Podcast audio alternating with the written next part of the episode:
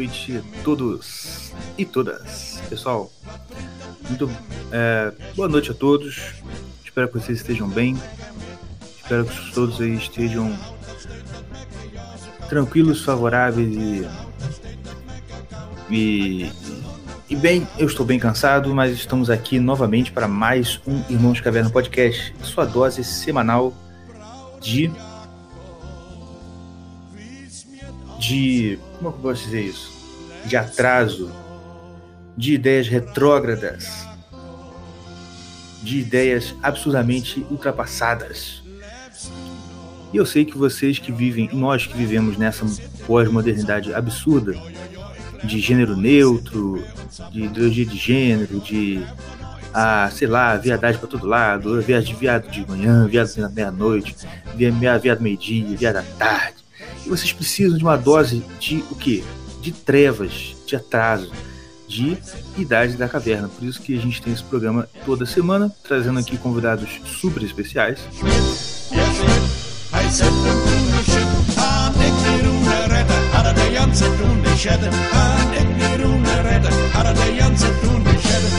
E dando boa noite pessoal que está chegando, boa noite Felipe, boa noite Magno, meu amigo Magno, boa noite Recortes da Hora.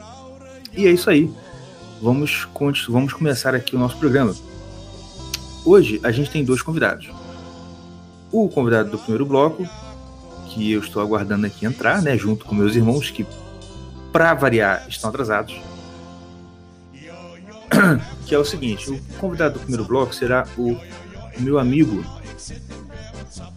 Raiman, Rodrigo Raiman, que fabrica aí um fabricante artesanal de cervejas. Ah, e depois a gente vai bater, um, é, vai bater um papo com ele aqui no primeiro bloco. E no segundo bloco a gente vai conversar com o pessoal da Liga dos Leigos, um podcast que eu gosto, acho muito legal. E eu trouxe para conversar com a gente. Beleza? Então,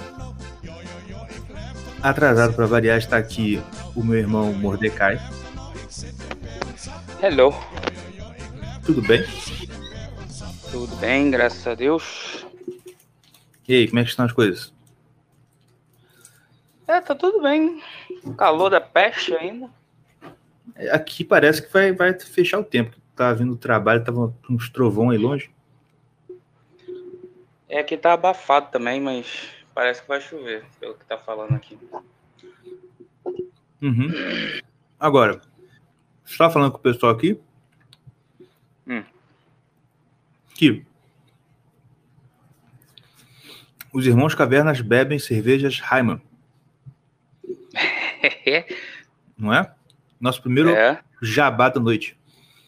Jabá, jabá sem vergonha. Se você quer uma cerveja artesanal de excelente qualidade, com bom gosto, sof- sofisticação não, de bom gosto, Sofisticação não. É braba. E É Pra tu acabar de abençoada, beber, cresce barba. cresce, cresce barba e vontade de rezar um terço. Sim. É a cerveja Heimann que o nosso convidado aqui já chegou. Vou colocar ele aqui no- ao vivo, no ar. Boa noite, professor Heimann. Tudo bem com você? Jawohl, ganz gut. Tudo em Olha. ordem? Eita, Alles in Ordnung. Meu Deus do começa céu. bom já. Kann Deutsch? Ô, Jesus, eu não estou entendendo nada. Kein Wort? Vamos falar em português, então? Me- Melhor. Então tá bom. Como é que vocês estão aí, meus amigos? Tudo bem, graças a Deus. Tudo bem, graças a Deus. Aqui, aproveitando, como é que fala Irmãos Caverna em alemão? Irmãos Caverna em alemão não se fala? Não? Não. Não, não. Tem alguma, tem alguma coisa que chega perto? Tem, tem coisa que chega perto, mas é meio feia. Eu não vou, não vou repetir. Tá joia. Ah, Raiman, estamos aqui Sim. então para falar nesse primeiro bloco sobre um assunto que você domina, não é? Que é cerveja. Olha, eu domino mais é tomar cerveja. e a gente estava falando aqui no começo. Os irmãos Cavernas bebem cerveja. A gente fez um merchan aqui, não sei se você ouviu. É, quando eu, eu cheguei já estava assim, já tinha iniciado, né? Uhum. Mas é isso, a gente bebe cervejas Raiman, cervejas de ótima qualidade, e é aquela cerveja que você bebe e você logo em seguida já sente vontade de rezar um texto, tá certo? Olha, a ideia é essa, né? Você fazer da cerveja um apostolado, uma uhum. forma de evangelização. Tanto é que algumas do, das nossas cervejas, alguns dos nossos rótulos, né, tem como título, né? Por exemplo, a, a St. Patrick, né? Que é São uhum. Patrício, a, a Veritas, né? Veritas e Vita, né? Então, no caso, é verdade, vida, né, que são atributos de nosso Senhor Jesus Cristo. E pretendemos lançar outros rótulos assim nesse sentido, né? Parece que a próxima que vem agora aí é a São Bento.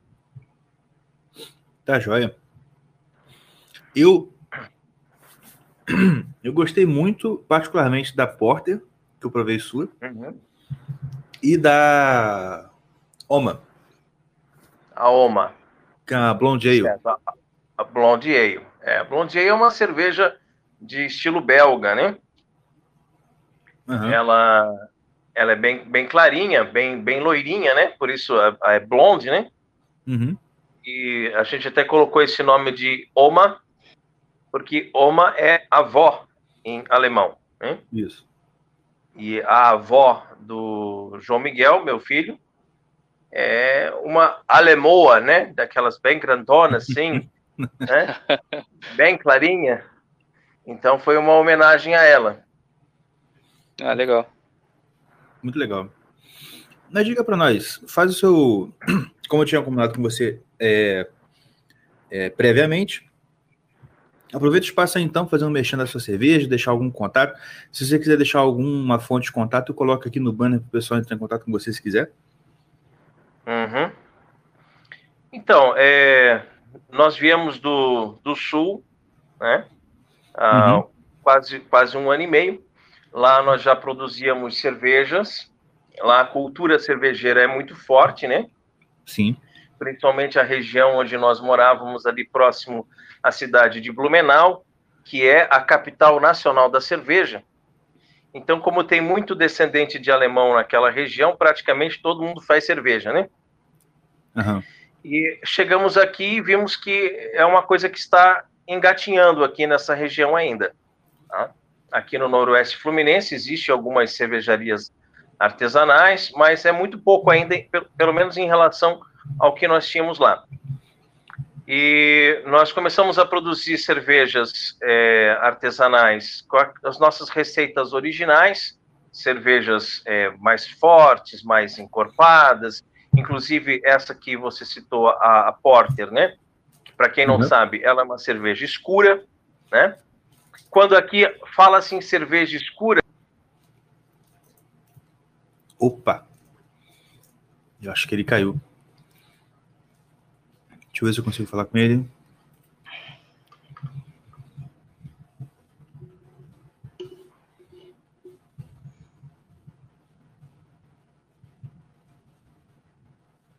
Ih, rapaz, acho que ele caiu mesmo. Enquanto o Raimundo não vem. Oh. Poxa. É, então, enquanto eu tô tentando voltar a contato com ele. Chocar ah, o paladar assim das pessoas inicialmente, sabe? Que estavam, estão acostumadas, estão muito acostumadas a, a beber o litrão, né? Litrão da Brahma, litrão da, da Antártica, da Kaiser, aquela cerveja aguadinha com milho, que não tem gosto de nada, né? e que se bebe estupidamente gelada justamente porque as papilas degustativas não conseguem sentir gosto, né? Não conseguem sentir gosto de nada naquela temperatura. Uhum. Então a gente ah. agora agora a gente está começando a adequar assim algumas receitas, fazendo umas cervejas um, um, pouco mais leves, que é o que nós chamamos da nossa linha Leicht, né? Leicht em alemão é leve, né? Uhum. Então, quando você pega um rótulo nosso que está escrito Leicht, é porque é uma cerveja um pouco mais suave, é, para tentar adequar ao paladar aqui do povo da região, né? É, nós estamos meio que fazendo como os jesuítas quando chegaram no Brasil, né? Meio que se adaptar aqui aos índios para poder conseguir evangelizar. Isso, exatamente. O, o, assim, em relação a, a contato, né?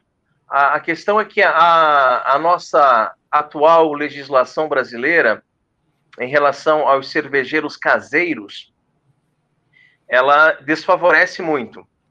Uhum. Então, a gente não pode vender o nosso produto. Né?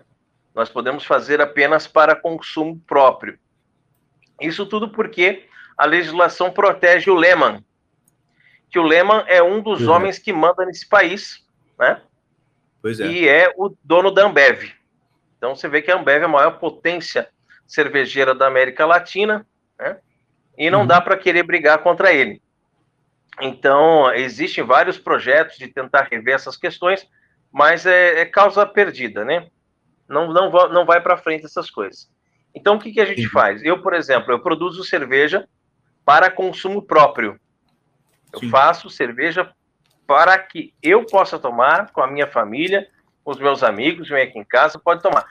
Aí o que acontece? Alguns amigos, assim, que são bem é, caridosos, né, bem generosos, eles, eles não compram a cerveja. Eu não vendo cerveja, veja bem. Sim, sim. Não vendo. É, uhum. Eles fazem pequenas contribuições, doações, para que eu possa continuar produzindo. Tá certo. E, e, essas doações eu retribuo com garrafas de cerveja. Veja que não é uma venda. Entendi. É uma permuta, né? Uhum. Um Aí se adequa aí a, a legislação, entendeu? Porque eu não estou vendendo o produto. Né? Tem uns, uns amigos que me ajudam a produzir, né? Então, eu se você é, se, é, você que está nos ouvindo, né? Se você tem interesse em patrocinar aqui a produção de algumas cervejas, pode entrar em contato com a gente, né? E daí você leva umas garrafinhas para degustar em casa. Né? Perfeito. Maravilha. Perfeito. É igual o Patreon. É, agora, o meu telefone você tem, né? Você pode colocar, né? Depois ou você quer que eu diga aqui no, no ar? Diz aí, pessoal, rapidinho para eu colocar jogo, tá. logo aqui. O 22 uhum. 99910 7654. 7654. Vou fazer aqui. Isso. Aí no Facebook também tem uma página, né? Que é Raiman Beer. O, o Raiman, que é o meu sobrenome, né? H-A-I-M-A e dois N's. I'm a beer. E Tudo junto. Beer. Só que o beer não é o beer em inglês, né? Que o beer em inglês é aquele com dois E's. Ah. É o beer em alemão, que é com I. é B-I-R. E-R. Beer. Tá. Vou colocar aqui se ele me diz se está certo. É. Raiman Beer, aí o pessoal consegue entrar em contato lá com a gente, né? Mandar mensagem. Até se for aqui na região, a gente consegue levar, né? Sim. Só Maravilha. que assim, a, o produto quando é bom, você sabe que chama bastante atenção. Tem pessoas aí de vários lugares diferentes, de Minas, da Bahia, enfim, que entram em contato querendo que a gente envie esse produto. E isso não é viável, né? Porque para você enviar por transportadora, precisa ter nota fiscal. Como eu já falei, é um produto que não é comercializável. Sim. Para mandar pelo correio, vai chegar quebrado. Porque o correio é uma delicadeza com as mercadorias, né? É um uhum. respeito com o, o, o, remetente, com o destinatário, que é uma coisa excelente, né? Passou Verdade. da hora de privatizar essa coisa. Pois é. Tá, Jó. Então tá aí os, é, os contatos. E o Raiman também tem um canal no, face, no Facebook, tem um canal no YouTube, que ele fala e faz vídeos é, diários, né, Jaime? É quase, quase diário, né? A gente está aí com três vídeos por semana. Sim. E é possível que para o mês que vem já passe a ser quatro vídeos por semana, porque o Miguel vai começar a fazer vídeo também. Uh, que maravilha! Oh, legal. Então, é, é uma forma de evangelização, né? O nosso canal é um canal católico. Uhum. E nós vamos explorar essa parte dos vídeos do Miguel, porque é criança falando para criança, né? Então Isso. a evangelização do coração de uma criança para outra, né? Então é uma coisa bem interessante também. É. A gente já fez uns, uns, testes aqui com ele, andou gravando algumas coisas, mas é, vai demorar um pouquinho ainda para começar os vídeos dele. Mas os, os nossos, eles têm temáticas bem específicas, né? Sim. Todo domingo sai um vídeo que a gente escolhe um tema da doutrina da igreja e, e trabalha sobre ele, né? Uhum. E às vezes, como por exemplo, próximo domingo vai ao ar um, vídeo falando sobre as eleições municipais. Né? Legal. Né? Porque também é importante a gente falar da, da, da, vida social, né? Sim, não, com certeza. E aí, nós temos um, um outro vídeo que vai ao ar às terças-feiras, que são os santos da semana. Hoje nós falamos de cada santo de, daquela semana, vou falar um pouquinho da história da, da vida deles. E também temos na, na quarta-feira um vídeo sobre o Padre Pio, grande santo da igreja, né? Estigmatizado. Uhum. E a gente pega uma frase do Padre Pio e faz uma reflexão sobre ela. O canal é o canal da família Raiman, youtube.com/barra Raiman. É bem fácil de, de acessar. Né? Então, quem não, não conhece aí, dá uma passadinha lá, se inscreve no canal, ativa o sininho para receber as notificações, né? Assiste os vídeos, deixa um comentário lá, dá um joinha que ajuda bastante o, o canal a crescer. Com certeza. Raima, queria assim, a gente tem aqui uns 15 minutos ainda de sobra. Queria que você falasse um pouquinho, pessoal, sobre a questão da cerveja em si. A, naquele, né, a gente já conversou algumas vezes, você tem bastante conhecimento sobre o assunto.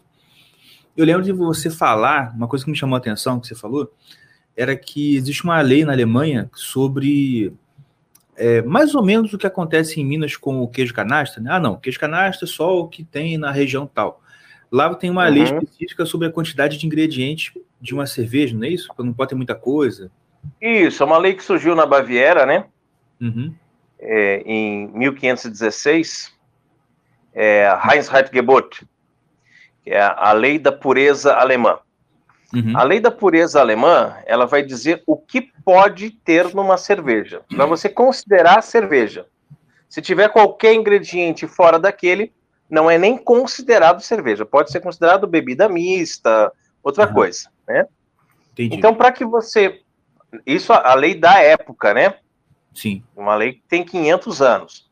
Então, na lei da, da época, ela dizia que para ser uma cerveja tinha que ter água, uhum. malte e lúpulo. Água, malte e lúpulo. Mais tarde, acrescentou-se também a levedura. Eita, caiu de novo. Tomara que ele volte. Quando ele voltar, pede pra ele, pra ele voltar do levedura. Retornar, é. é. Da levedura que parou, né? É, a levedura. É. Mas, gente, ó, só pra vocês saberem, se o Miguel, que é o filho dele, vai começar a fazer vídeo, ouça. Rapaz, ouça e com lápis e papel na mão. É. E se vocês se sentirem burros, é assim mesmo. Bem-vindo ao nosso mundo. é verdade. Passei o quê? Foi duas horas com o moleque lá, né? Acho que foi, cara. É, é foi umas duas horas. Foi duas horas de porrada na minha cara, meu Deus do céu. Aí você, a gente. É, cara, eu falei aqui com a Débora, é verdade. Tá, sabe que cena que tava aparecendo? É o hum. Mordecai. Pode falar, tô ouvindo. Tava aparecendo Jesus no templo tá ligado? Ah, é mesmo. É falando, mesmo, nem tinha falando. me ligado. Cara, era, assim, era uma criança falando, falando, e os adultos tudo com a mão no queixo, assim, olhando bobo, assim. Né? É. Rapaz, acho que o até que ele resolveu, até que ele resolveu ir pro teclado. Uh! Meu Deus do céu. Podia falar para ele, ô Igor, podia falar para ele para ele para ele fazer um Patreon. Não, ele tem apoia-se. Ah, ele tem apoia-se. Tem, pô, até eu contribuo. Ah, legal. Aí o pessoal vai lá no, no, no, no canal dele no, no, YouTube e confere lá porque é bem legal, bem bacana. Melhor vai, ligar para ele, que da última vez ele, ele não soube que, tava, que ele tinha é. caído. Tá, vai. Eu tentar ligar para ele aqui. Falando, é, eu acho que vocês comentam, ele comentou sobre o negócio de eleição, que vão comentar, né, no vídeo deles. Uhum. Não sei se tu soube, mas o bingo aqui começou também.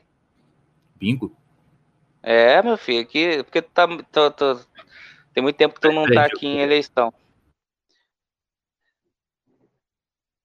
Pois é, senhoras e senhores, só, é só eu agora. Vocês vão me ouvir. Para você que não mora em Nova Iguaçu, na Baixada, se você não sabe o que é um bingo eleitoral, você vai saber hoje, meu filho. Toda, todo ano que acontece eleição aqui, se for eleição tipo presidencial. Pode continuar. Se for eleição presidencial, nem tanto. Mas se é eleição municipal, a gente joga o bingo. É bingo é eleitoral. É, qual dos, qual dos candidatos vai morrer primeiro? Já morreu dois, eu tô ganhando. Tá, peraí que o Ramo entrou, deixa eu voltar com ele. Pronto, rapaz, você caiu na hora que você estava falando que acrescentou a levedura. Meu Deus, eu nem percebi nada disso. Tudo bem. Estava aqui tão concentrado falando, porque a minha tela escureceu, né? Ela uhum. escurece e eu não, não fico acompanhando aqui o que. Ah, então é isso. Acho que quando escurece deve cair. É, quando, quando sai dessa do link ele, ele cai. É, tenta só de tempo em tempo ficar dando só um toquezinho assim para manter tá. a. Uhum. Então, é, agora a lei da pureza alemã já admite a, a, a levedura também, né? Uhum. Que, que, é o fermento. Então, Entendi. acho que isso ficou claro ali do que, do que é a lei da pureza, né? Sim, sim. Mas, mas é, é logicamente que a gente faz cerveja com, com gengibre, faz cerveja com laranja, faz cerveja com chocolate, faz outros tipos de cerveja. Essas uhum. não estão adequadas à lei da pureza alemã. Mas não certo. quer dizer que não sejam boas cervejas, né? São boas cervejas, sim. O que não uhum. são boas cervejas, que eu, na minha opinião, não deveria nem ser chamado de cerveja, uhum. são essas cervejas industrializadas, né? As cervejas aí da Ambev. Porque ali realmente eles vão colocar arroz, eles vão colocar milho, eles vão colocar corantes, antioxidantes, eles vão colocar uma série de produtos ali e realmente não, não tem o menor cabimento você chamar aquilo de cerveja, né? Raiman, uma perguntinha rápida. É verdade, eu ouvi dizer que parte do processo de fazer a cerveja industrializada é filtrar com algum tipo de peixe, é verdade? Olha, esse negócio do peixe é lenda, tá? Ah, tá. Não, não condiz, eu não. Eu ouvi dizer. Eu ouvi não, dizer isso, eu falei, ué, não, é, é, realmente tem umas, tem umas historinhas da carochinha aí que o pessoal conta, né? Mas não, não, não condiz, não. Entendi. A questão deles mesmo é, é, é volume, né? Uhum. Tá? É volume. Então coloca-se milho, coloca-se arroz, colocam é, outros cereais não, não maltados, né? Que são os carboidratos, enfim, é para você ter bastante volume, gastar pouco e fazer muita cerveja. Entendi. É, e até a questão do, do da que eu estava falando, você falou da questão aí da problema de, de, de, que não é, não é permitido vender, etc e tal. Eu indiquei para um, um amigo meu, aí ele falou assim: Ah, rapaz, depois daquela notícia lá de Belo Horizonte, aquela cerveja, ah, eu tô com medo agora, só bebo coisa no, que é da Ambev, né?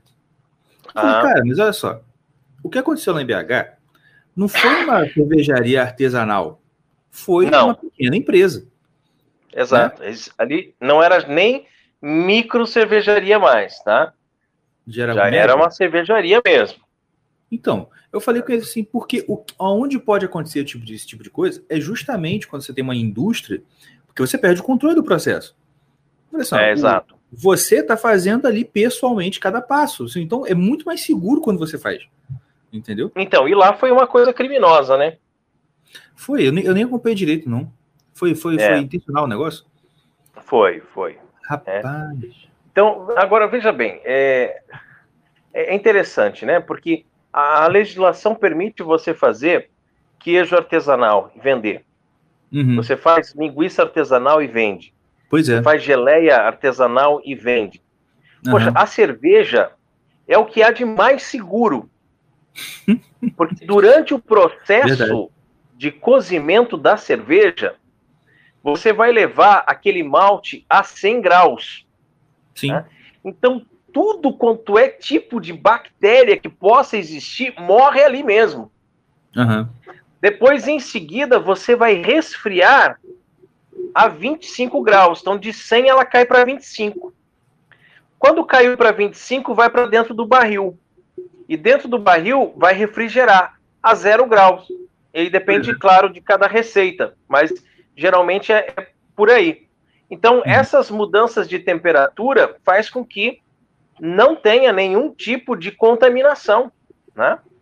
Uhum, é, é, é, muito, é muito difícil você conseguir a proeza de contaminar a sua cerveja. E se você contaminar, é, é, é tão óbvio que aquilo ali é, estragou, entendeu? Que você uhum. jamais vai colocar dentro de uma garrafa e vai vender. Entendi. Né? Pois é. Não, é que realmente eu, eu sinto muito mais seguro com uma coisa dessa que com a questão industrial. Aqui, tem uma pergunta aqui que eu acho interessante fazer para você. O rapaz aqui perguntou. A Irlanda, recentemente, decretou, decretou que o pão do Subway não é pão, logo não é isento de imposto. Você não acha que essa coisa de definir o que é cerveja, pela lei, também não é uma medida protecionista? Protecionista? Bom, é, na verdade, é, ele está se referindo à, à, lei que nós falamos agora há pouco, a lei é, alemã, a lei ou a lei, a lei da pureza alemã? Lei da pureza alemã.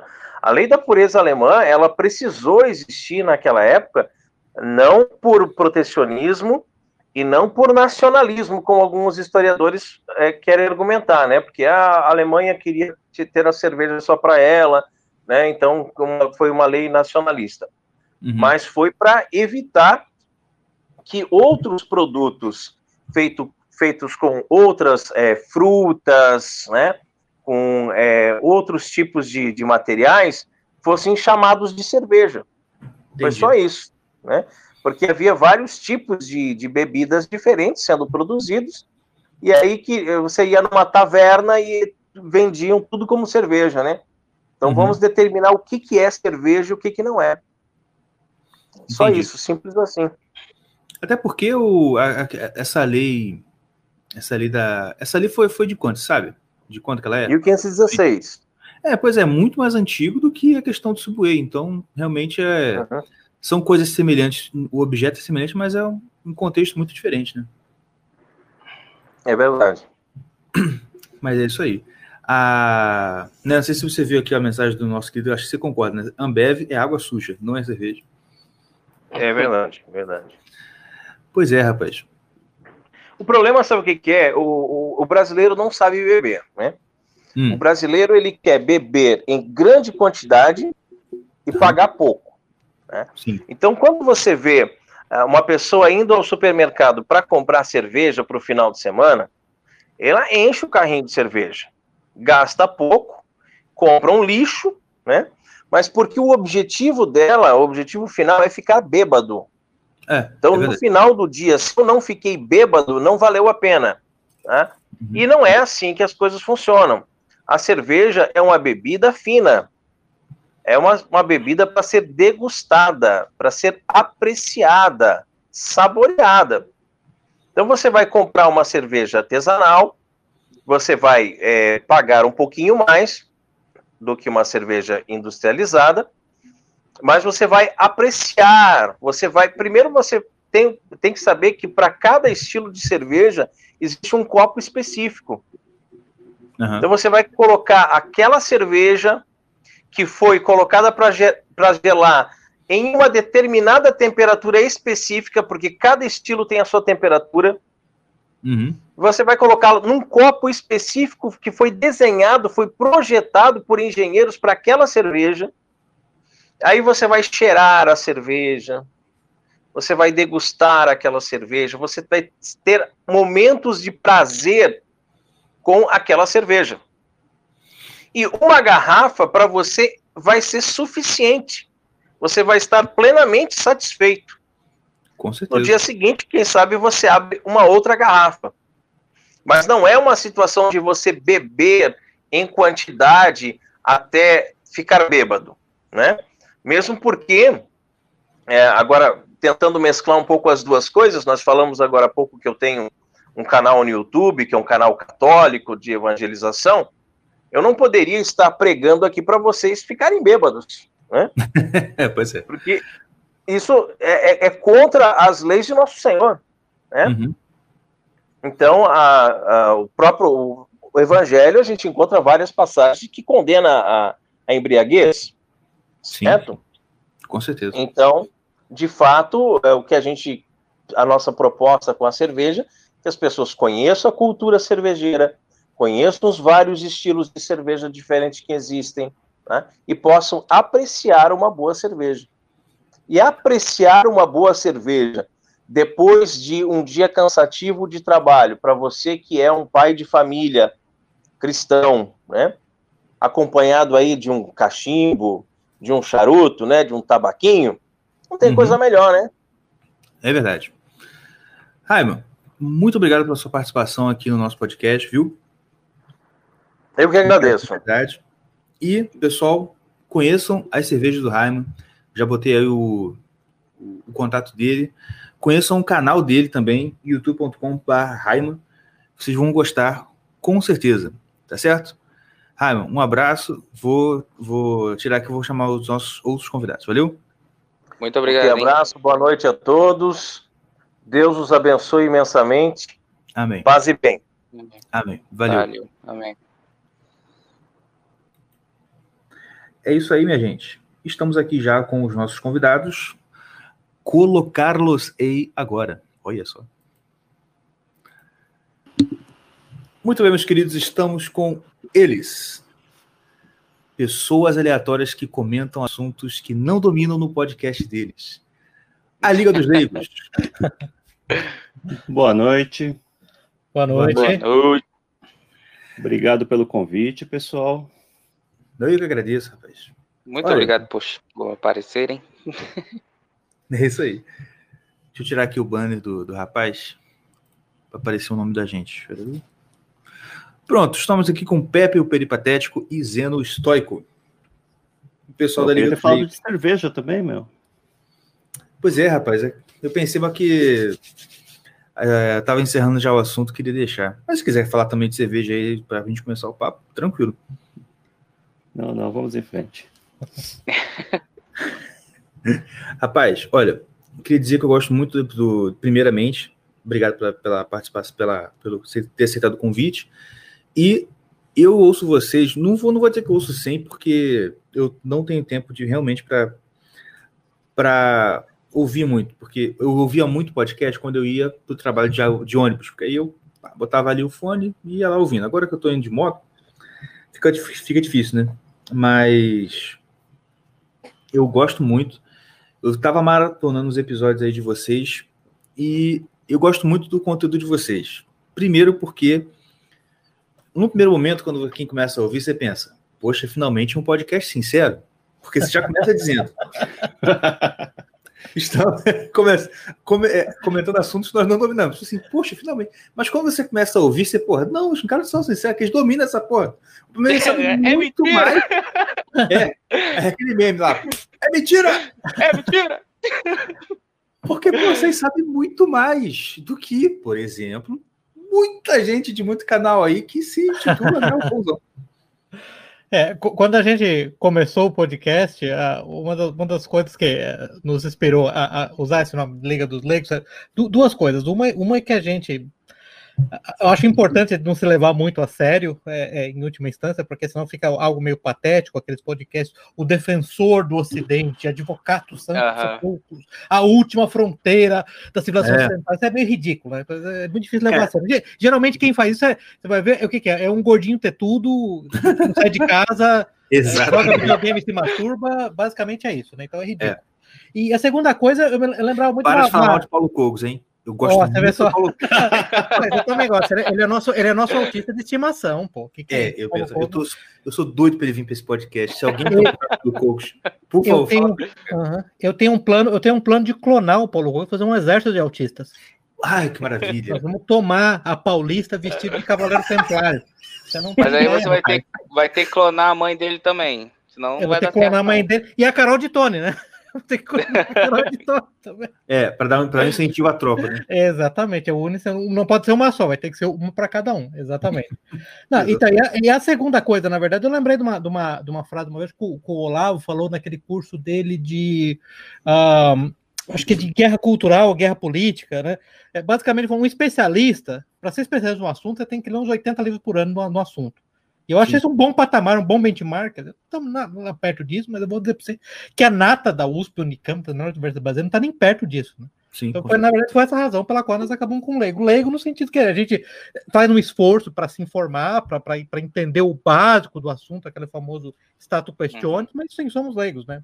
A diferença é que nós admitimos isso. Os professores Uhum. de da USP não admitem. Essa é a única diferença. É verdade. Isso realmente é uma coisa que, se você para quem for ouvir, né? Vocês vão ouvir com certeza.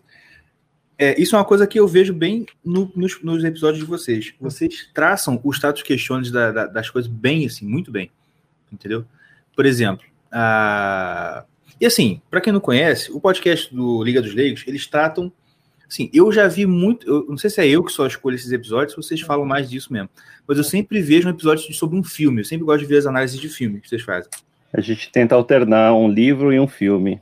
Sim. Normalmente, livro, filme requer menos preparação, né? Então, a Aham. gente se ficar muito puxado, a gente alterna os assuntos. E eu acho muito bacana porque, sim, eu, eu gosto muito disso. De, por exemplo, você vai ver um filme, aí você dá. a- você vai explicando, por exemplo, no último, um dos últimos episódios que eu ouvi sobre a morte de Stalin, que eu adorei. Uhum. Uhum. Que, A gente, pô, a gente gostou de fazer também. Grande filme. Nossa, foi muito bom. E assim, e vocês dando aquelas explicações sobre o que, que é real, o que realmente, por exemplo, aquela história lá do da, da orquestra que teve que voltar, aconteceu de Uhum. verdade. Tipo assim, Cara, é eu adoro essas coisas. Foi muito mais louco, a história real foi muito mais louca que a mostra- a demonstrada no filme. Isso que é muito engraçado, né? Foi muito Uhum. pior ainda. Pois é. Mas assim, eu, eu- eu ainda não consegui ver o filme. Mas eu. Mas é bom também, porque eu gosto de pegar, e eu faço uma listinha de filmes que eu quero ver. Porque.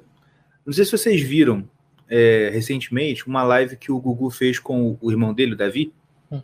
sobre. Não, não vi. Não vi. Parece que é um curso do Davi, né? Filho do Olavo também, Uhum. sobre cinema. Aí tava o Uhum. Gugu falando. E é engraçado, porque todo mundo que perguntava assim no chat: Ah, filme tal, ele. Não, não vi esse não. Ah, Não, não vi.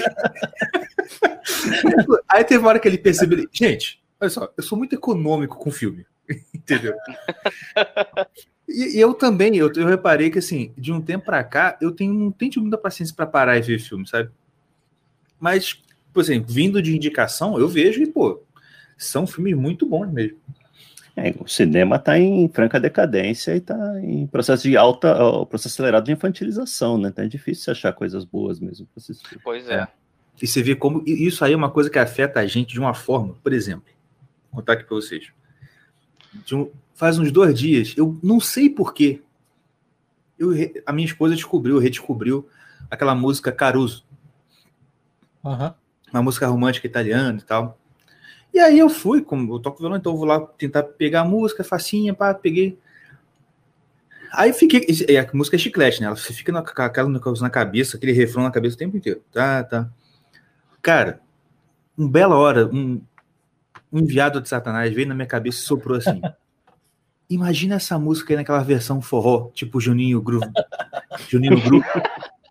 Grovador. Mano, Juninho Gruvador. Eu, agora eu só consigo pensar no Caruso nessa versão, mano.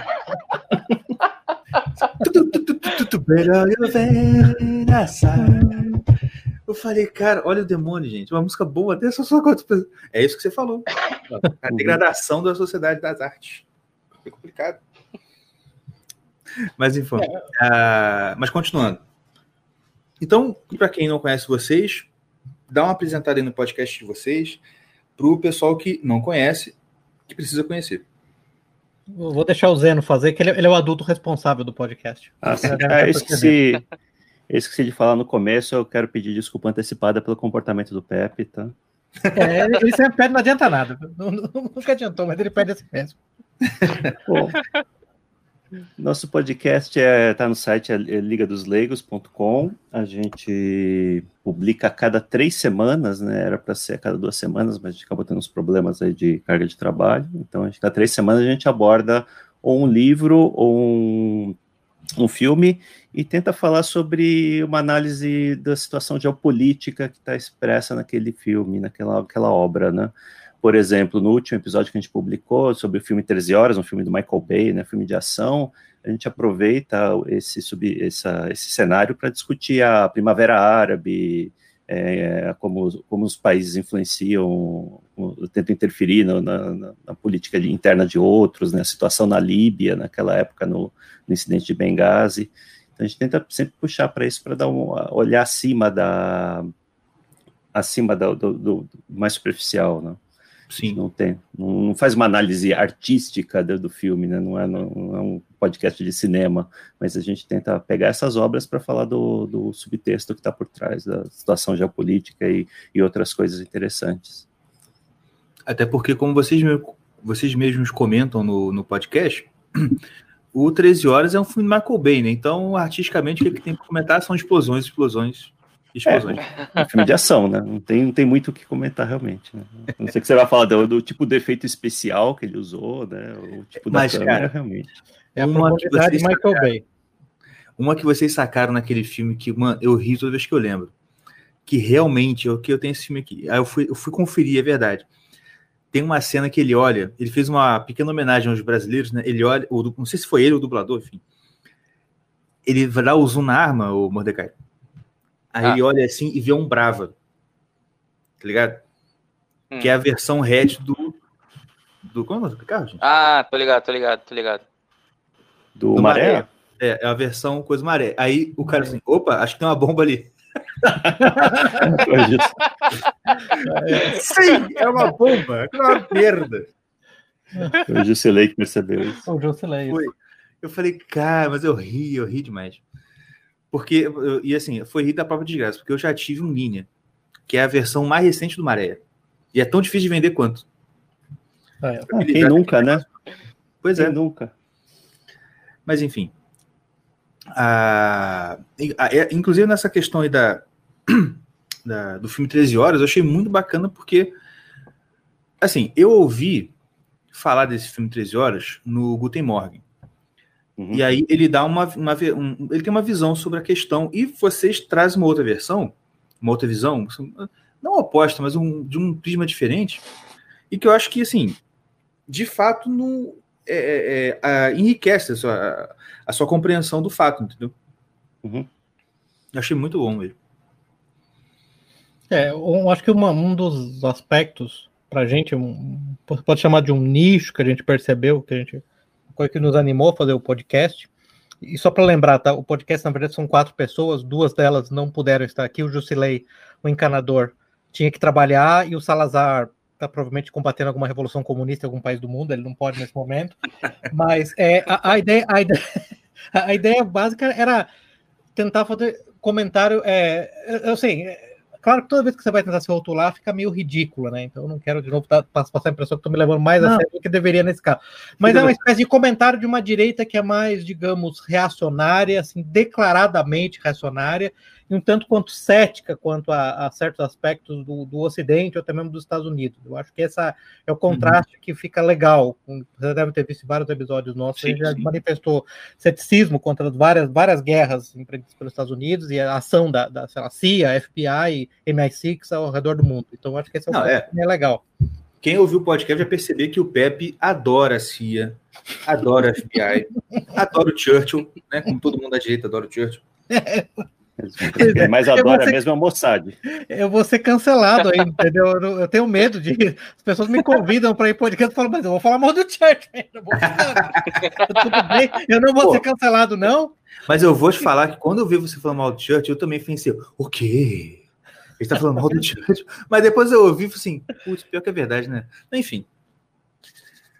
Mas é isso aí mesmo. É, é aquele negócio desse, é o que você falou, tipo assim, a gente, a gente, e uma coisa que você falou, eu já tinha pensado, só que eu não sou inteligente igual vocês, então eu fiquei quieto.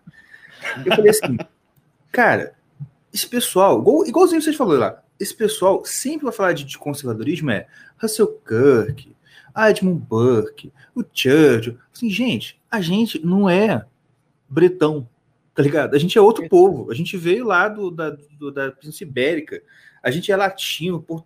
Mano, a gente tem que ter uma outra. Eu acho, né? Eu, pensava, eu acho que é diferente você pensar, principalmente porque, por exemplo, o Brasil ele tem uma formação cultural religiosa católica. Certo. Os Estados Unidos, a fundação deles é protestante. Sim. Tem católico lá, o catolicismo lá está tá crescendo, etc. Beleza. Mas a fundação é protestante. Então, assim, só aí você tem uma diferença de cosmovisão bem grande. Então não dá para você pegar e como todo mundo faz, ah, copia e cola, troca, tra, põe no Google Tradutor, traduz e traz para cá, entendeu? Perfeito. Uhum. Perfeito.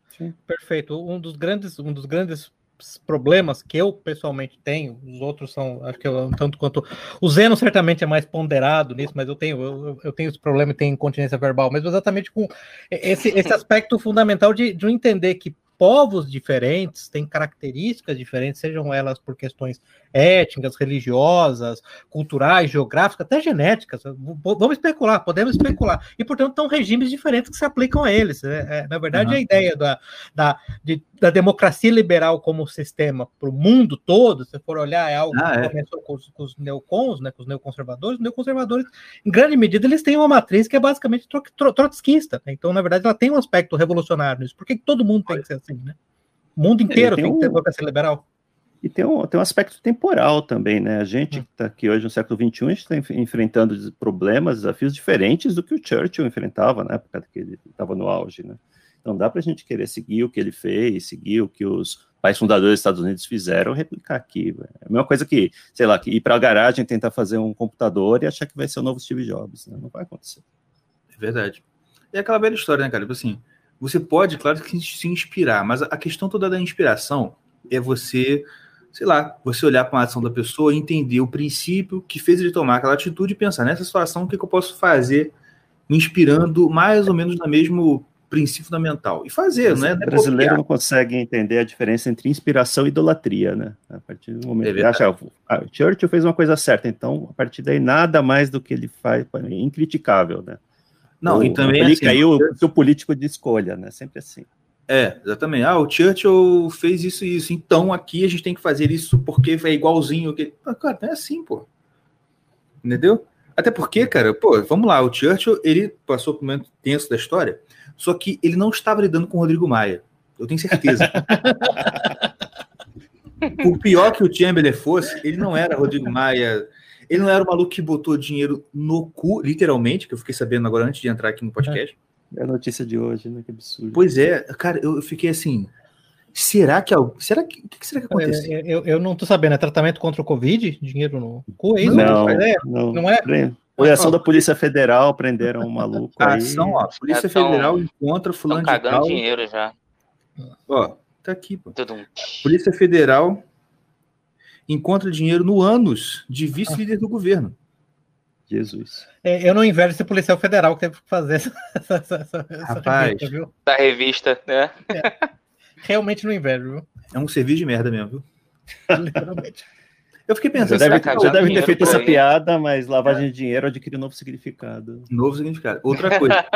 será? Eu fico me perguntando, será que alguém chegou para esse cara e falou assim, cara, melhor você botar o dinheiro na poupança? E ele entendeu errado. Injetar é, dinheiro é. na poupança, né? Porra, mano. Ou então chegou alguém e falou assim: ah, não, o negócio é o seguinte, olha só, você tem que enfiar dinheiro no centrão, entendeu? Aí, pum, botou. Olhou em parar com as espelho. Esse é um dos motivos que a gente não gosta de falar de política brasileira. política brasileira é ridícula, né? Ah, ah, ridículo. Mas eu vou te falar uma coisa, e isso realmente eu quero dar aqui um crédito público nesse momento para o Zeno, ele que teve para mim a, a, a, a, prevenção de perceber isso, e uma das coisas que ele propôs quando a gente criou a pauta do podcast é isso. Vamos tentar sempre falar é, de assuntos com certo distanciamento do tempo. Você pode ver que a gente foi um esforço enorme para não falar do assunto do dia. Sim. É, Porque isso dá uma perspectiva é, muito, muito, é, dá uma perspectiva do tempo, dá uma perspectiva da, da, da, da localização E, e, eu acho que também isso cobre um outro, um outro nicho. Por exemplo, ninguém mais hoje em dia está falando da Primavera Árabe. Você está falando do último episódio. Entendeu? É verdade. Então, é interessante olhar agora. O, o, balanço da Primavera Árabe pode ser feito agora, né? Assim, a devastação na Síria, a devastação na Líbia, né? Esse é o momento de se fazer isso, né? De voltar, né? Estado Islâmico o Estado Islâmico, exatamente, é, no, no, Iraque, né, devastação no Iraque também, entendeu? Esse é o momento de, de voltar a isso. Isso, é, isso é uma coisa que já, já houve assuntos no, nos quais a gente propôs a fazer a pauta e um de nós falou, não, mas esse assunto ainda é muito recente, até lá, tem, sei lá, dois, três meses, vamos esperar um, um ano, pelo menos, antes de fazer. É, porque é exatamente isso, assim, as coisas vão se mostrar realmente o que elas são realmente com o tempo. Uhum. Aquele uhum. velho frase do Tomás de Aquino, na verdade, é filha do tempo. Sim. E o pessoal quer fazer um negócio de, de, de agora, ah, não, porque o assunto vai esfriar. Assim, meu irmão, não, não é assim, cara. Assim, claro, se você for um jornal, claro que você tem que trabalhar com, nesse, é. nesse modelo. Só que é o que muita gente também já falou por aí, né, cara? É, a gente tem que. E aqui também no Irmãos Caverna, a gente tenta fazer isso, só que assim, aqui não tem. A gente não tenta, análise, não, é, meu filho. A gente consegue. A gente consegue, a gente faz isso sem querer. Tá? Já é, em nós. É verdade. Porque a gente para e fala assim, tanto que teve no, um dos episódios passados, a gente não, a gente não, assim, não tinha convidado, o convidado uhum. furou. Aí eu cheguei no Twitter assim, algum ouvinte quer participar? Aí, pum, chegou duas pessoas para participar. Aí, uhum. tá, aí alguém falou assim, aí eu falei uma vez no pod, uma determinada hora no podcast, falei, tá proibido falar de assunto do dia. Excelente, bom. Uhum. Porque a, o, o, principal, a questão é essa. E eu falo pro pessoal, olha, você já fica a semana inteira ouvindo o assunto do dia isso, o mundo vai acabar, ai meu Deus, o Bolsonaro, ai, ai meu Deus, os conservadores estão morrendo. Sim, tá bom, a gente vai morrer, mas vamos dar uma risadinha um pouquinho. Porque uhum. é o que a gente tenta fazer aqui um pouquinho, entendeu? É, a gente fica viciado nesse ciclo de notícia, né? O tempo todo, quando é, notícia. É, é informação para todo lado. A gente não consegue parar e processar, né? Peraí, aquela notícia que era o fim do mundo dois meses atrás, o que, que virou, né? Não virou nada. É, eu, eu, me lembro só uma anedota, eu tenho contato com algum desses, dizer, digamos assim, insiders de Brasília, de uma, de uma ala específica lá do, do, do, governo. Eu me lembro quando o Bolsonaro chamou, isso foi há três, quatro semanas atrás, chamou o presidente da Federação dos Supermercados, algo desse tipo, para discutir o problema do arroz, do, do, preço do arroz, não sei o quê. Eu me lembro que ele começou a trocar mensagem comigo. Isso é uma, uma burrada, isso é uma coisa terrível. Por que o governo está fazendo isso? Está sinalizando, está sinalizando um descontrole, desabastecimento. Falei, cara, hum. posso te falar uma coisa? Em duas semanas ninguém está falando desse assunto. Você está dando isso uma importância enorme. E quando, tá e quando o Moro viciado do governo? nesse fluxo de informações contínua que você tem que ficar. Uhum. E quando o Moro saiu do governo, lembra o que acabar o mundo no Nossa. dia seguinte. Eu lembro. Lembra o que aconteceu? Não, mas eu lembro onde eu estava quando eu botei que eu ouvi ao vivo ele falando. Eu uhum. estava, eu, eu, tinha acabado de comprar um quilo e meio de alcatra no mercado. Muito específico. Né? Uma felicidade para um lado e tristeza para o outro. É. Felicidade nenhuma. Eu falei para minha esposa, eu falei, acabou. Ela o quê? O arroz? Não. O governo acabou. Mas você comprou Alcatra para se preparar para o pro, pro, fim do mundo, né? Fim do mundo, é isso? Alcatra, munições, seca, né? água, né? água e gasolina, é isso? Exatamente. Porque, olha, eu é. fiquei preocupado, mas é exatamente isso. Uhum. Mas eu pensei, depois eu pensei, cara, que merda. Eu, eu me preocupei pensando que o negócio era. Ih, nada, acabou, passou. É isso mesmo. E uma coisa que eu ouvi, que tem um pouco a ver com isso aqui, eu achei muito legal, inclusive no Twitter foi engraçado, porque a citação foi sensacional, e o comentário do cara foi uma merda, mas enfim, que ele citou assim, não sei quem que ele citou, falou assim, é, uma verdade histórica tida como né, verdade absoluta hoje pode ser refutada por um documento daqui a alguns anos. Uhum. Uhum. Mas a realidade de Madame Bovary é eterna. Ela era a verdade ali e ela vai ser verdade para sempre. Perfeito. Eu falei assim, rapaz, que interessante. Aí o, aí o cara comenta embaixo. Ou seja, tudo é texto, tudo é discurso. Eu falei, meu Deus, não, não, não, não, não, não é. Isso é exatamente o contrário do que a frase disse. Mas a frase... Tava indo tão bem, né? É. Porra, exatamente. Mas Claramente frase... você copiou a frase em algum lugar e não entendeu. Muito bom. Exatamente. É, aquela é, é, aquele, análise dele, análise dele lembra daquela frase do, do Dr. Johnson, aquele filologista britânico, né? O é bom e original, né? O único problema é que a parte boa não é original, a parte original não é boa, né? É. exatamente, exatamente. Não, mas o, o, eu vou te falar, você citou, acho que o, o, o Flávio Morgerson, né, alguns minutos atrás, eu vou te falar, ele me influenciou muito nisso. Eu lembro um dos episódios do, do uhum. podcast do Guten Morgan, ele chegou a falar algo do tipo: para de ler jornal, gente. Fala para mim, o que aconteceu? 13 de agosto de 2015, o que aconteceu? Você sabe? Não, não sei, eu também não sei. Você tá vendo como isso não é importante? Ler jornal não é importante? Tá vendo é como é assim que você faz? A minha, pode dizer para você, dieta intelectual hoje, há vários anos, já tem sido notícias básicas. É, eu leio Twitter, Twitter só, ou, ou livros, mais nada. É, é livros ou Twitter. Não, não, não, leio jornal, não, não perco tempo com, com, com coisas que jornalistas semi-analfabetos escrevem. Pois tem é. funcionado muito bem. É porque o jornalismo se torna torcida hoje em dia, é militância e torcida, né? Não tem mais. Ninguém mais fala dos fatos, né? É, não, eu tava falando isso, assim. Você não. E, e, até no nosso meio, infelizmente, você não vê muita análise. Você não. vê torcida, você vê gente ah, botando para fora toda a raiva que tá sentindo, mas análise não tem. Tanto que você pode reparar que não tem gente que fala assim: olha, vai acontecer tal e tal coisa. E aquilo é contra o que ele acredita, tá entendendo? Uhum. Nossa, excelente ponto. Eu tô tendo um problema enorme com os meus amigos da, da direita, dos conservadores, digamos assim, porque eu sou uma das poucas pessoas céticas dizendo, olha, eu acho que a despeito do, do, que eu, do que eu gostaria, eu não acho que o Trump vai vencer as eleições. Eles estão chocadíssimos. Eu, é. eu tô chocado também. É sério? Ah, eu sou profundamente cético quanto a isso. Assim, considero a vitória não. dele um autêntico milagre, assim, se acontecer. Que isso? Um sério? Sim. Mas o Joe Biden não consegue nem falar direito. É, é, é, a combinação, é a combinação de dois fatores. Né? Um é que as eleições americanas elas são profundamente é, etnicizadas, racializadas, e o Partido Democrata é o partido de branco. Portanto, eu vou votar no outro candidato, eu não quero saber a boa governança, a má governança, corrupção, tudo é secundário, né? Você falou o contrário. Partido Republicano, Partido de Banco, desculpa, falei Isso. o contrário, exatamente. É, esse é um problema. O segundo problema é que a fraude hoje. É, é, se, vocês assistiram aquele filme, é, aquela série A Casa de Papel, certo? Todo mundo acho que aqui assistiu, né? uhum. né? Casa de Papel em português, né? Que chama Casa de Isso, Papel. Sim, sim. Então, na verdade, o, a, a, a, a fraude nos Estados Unidos ela atingiu o nível da casa de papel, no seguinte sentido: a fraude clássica dos democratas é o quê? É pegar um bando de cara, colocar dentro do ônibus e de posto de votação em posto de votação, assinando um nome diferente e votando. Isso é fraude amadora. A fraude moderna é o quê? Agora que a eleição pelo correio será permitida, é, eles tomaram o controle da, das comissões de, eleitorais de vários estados, né? Essa era parte do projeto democrata e Jorge Soros. Agora estão imprimindo é, é, é, cédulas oficiais com a maquinária oficial do estado e mandando. É, você está dezenas, dezenas, centenas de casos que eu conheço é, de, de, pessoas que receberam na sua casa quatro, cinco, seis cédulas. Puta merda. Mas, mas, mas Esse, cédulas oficiais, impressas na, impre, na imprensa oficial do estado. Então eu consegue imaginar um país que, que aceita eleição pelo correio? Olha, o TSE é falou que vai né, pra gente. Rapaz, o TSE falou que vai desenvolver voto pelo celular. Tá ah, vai dar super certo também. O que pode dar errado com isso? Né?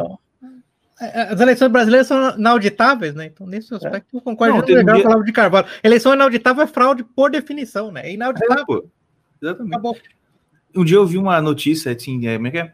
Luiz Roberto Barroso, presidente do TSE, a, faz parceria com o TikTok para combater. Ah, TikTok. Rapaz, era o que faltava. Agora estou tranquilo. Né? Uhum. O que faltava? Parceria com o TikTok. Eu lembro que anos atrás tinha as pessoas nos, nas favelas nos, no, do Rio, né? Eles mandavam a pessoa com uma criança na cabine de votação, só que aquela criança não era parente dela, era fiscal do dono do morro para ver se o cara estava votando certo. Agora não é. precisa nem isso, né? Com celular é simplesmente todo mundo entrega o celular pro dono do morro e vota em quem quer lá. Exatamente. É, agora você está fazendo um argumento em favor da boa governança do tráfico de drogas, tá vendo? não, não tô. Não, não estou. Muito superior ao TSE. Muito superior ao TSE. É para pensar aí. É pra Garanto que as pesquisas vão ser muito mais confiáveis quando isso estiver funcionando. Todo mundo vai saber seis meses antes quem vai ganhar. Mas, rapaz, agora, eu, mas eu vou confessar que eu continuo chocado. Poderia dizer que eu estou acrílico com essa informação do Pepe. É, que... É, eu, eu não concordo com o Pepe nisso, ele é mais, mais pessimista que eu nesse assunto. Eu acho que, tradicionalmente, o, o quem está no poder, os Estados Unidos sempre tem uma vantagem, né? Acho que só teve dois é. casos de presidentes que tentaram a reeleição e não foram eleitos recentemente, foi o Jimmy Carter e o George Bush pai. Sim. E tem o voto silencioso, né? Assim, assim é, é, a, o voto silencioso Zeno, é a minha esperança, né? Eu acho que outro dia nós trocando, trocando informações, tinha aquela uma pesquisa interessante no qual se dizia que eleitores do Trump são duas vezes menos uh, uh, uh, dispostos a revelar o voto do que eleitores do Biden. Então, tudo isso, tudo isso certamente é uma esperança. Eu, uhum. eu aposto na vitória do Trump, eu não aposto um tostão. As pessoas esquecem que o Trump ganhou em 2016, basicamente por 100 mil votos no universo de cento, cento e poucos milhões de votos. Uhum. Ganhou por um, erro de arredondamento, são 100 mil votos em três estados. É muito fácil reverter isso, e é isso que precisa. As pessoas esquecem que a eleição americana é estado por estado, e é isso que conta, né?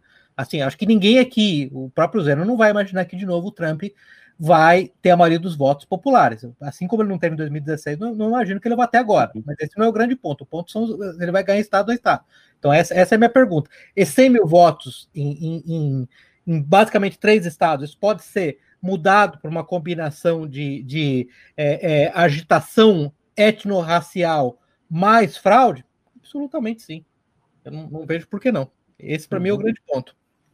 Entendi. É, do ponto de vista do senhor Caverna, tá certo, né? O Biden é um candidato fraquíssimo, demonstra claros, claros sinais de degradação mental, né? É. Às vezes nem sabe direito onde está, e a vice dele, Kamala Harris, é a pessoa, é uma política profissional extremamente corrupta, né? Começou a carreira fazendo, sendo promotora na Califórnia, aqueles promotores que escondem a prova para não libertar o criminoso, e hoje está falando aí para de, defendendo o defund de police, então, pessoa que faz qualquer coisa pelo poder. Né? É, então, o, o, grande ponto para mim, eu volto a insistir, isso é uma coisa que eu acho, viu, gente, que, que, que os, os, direitistas brasileiros, conservadores em geral, não gostam de tocar muito nesse assunto, porque para eles é incômodo, isso viola um pouco aquele o dogma básico de, de, de uh, proibição de falar de, de, raça e etnia, né? Esse, é, esse é um dos grandes problemas. Eu até entendo que existe no Brasil até mesmo problemas legais, então eu entendo porque as pessoas evitam falar isso.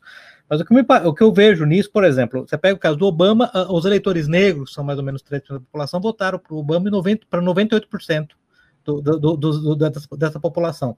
Eu me lembro daquela frase do Lee Kuan Yew, né, quando é, é, é primeiro de Singapura, né, que ele falava um problema numa sociedade multirracial, multicultural, que as pessoas votam segundo a sua tribo, a sua raça, né? E assim, de uhum. novo, as qualificações do candidato, a boa governança, o histórico do candidato, a história de corrupção dele acaba não importando, né? O que importa é ele é da minha tribo ou não é da minha tribo, entendeu? Isso que me preocupa muito, né? Então, na verdade, isso vai depender da capacidade do, do, do Trump de conseguir tirar eleitores brancos de casa e de qual a porcentagem de eleitores negros, né? Em último caso, latinos, que ele vai conseguir tirar dos democratas. Né? Isso é uhum. Então é assim, é, é uma batalha, é uma batalha morro acima, entendeu? Ao, ao contrário da, da, esmagadora maioria dos conservadores de direito brasileiro, considera essa uma batalha absolutamente morro acima. Espero estar errado, não tenho menor, menor, prazer em falar isso. Se chegar dia 3 de novembro, que eu não acho que vai descer dia 3 de novembro, mas sei lá, dia 10, 20 de novembro, tiver decidido em favor do Trump, ficarei felicíssimo de estar errado. Até volto aqui e, e falo para vocês, estava errado. Não tem problema Mas essa é a minha impressão corrente. Sim. Mas eu tô falando, isso aí é uma análise. Você pensa, olha, vai dar merda. Eu queria muito que não desse, que não, que não desse merda, mas eu tô achando aqui que vai dar merda. Aí é complicado. Porque alguém falou aqui, eu fico impressionado como o pessoal consegue gostar ou consegue, como é que é?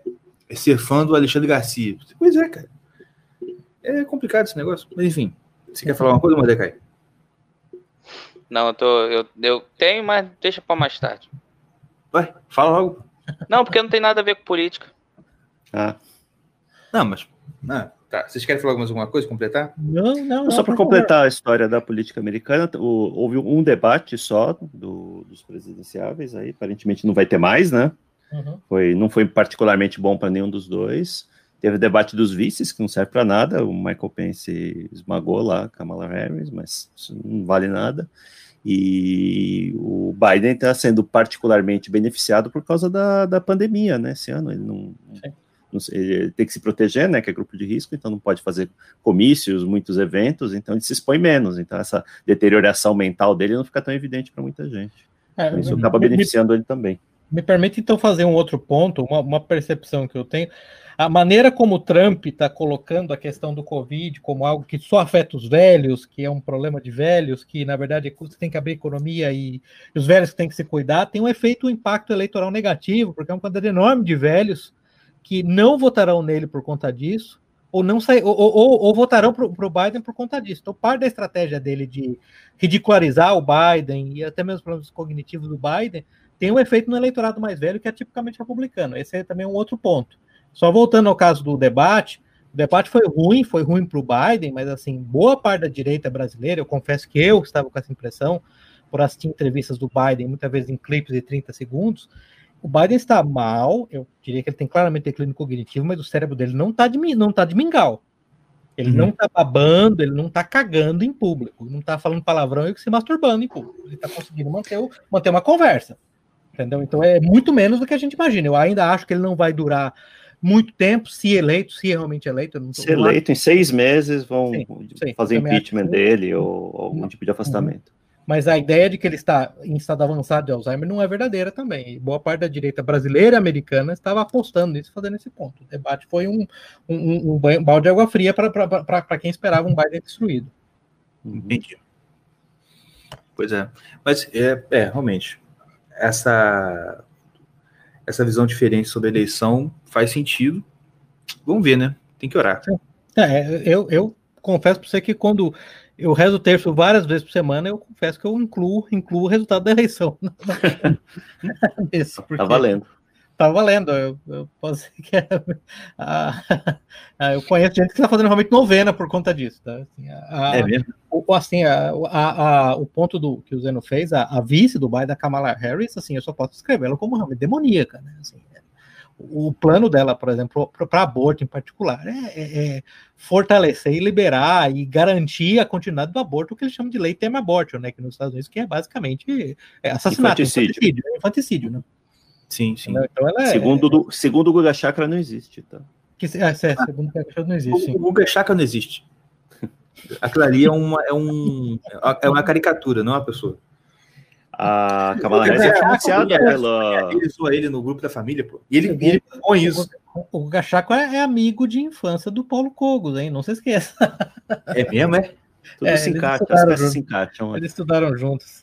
É por quê? Porque é a escola que aceitar, era a escola de autista, ué. Eles conheceram lá. Agora tá explicado. Como é que é aquele dom das threads? Decifrado. Decifrado. Exatamente. é, mas você ia falar, Zé?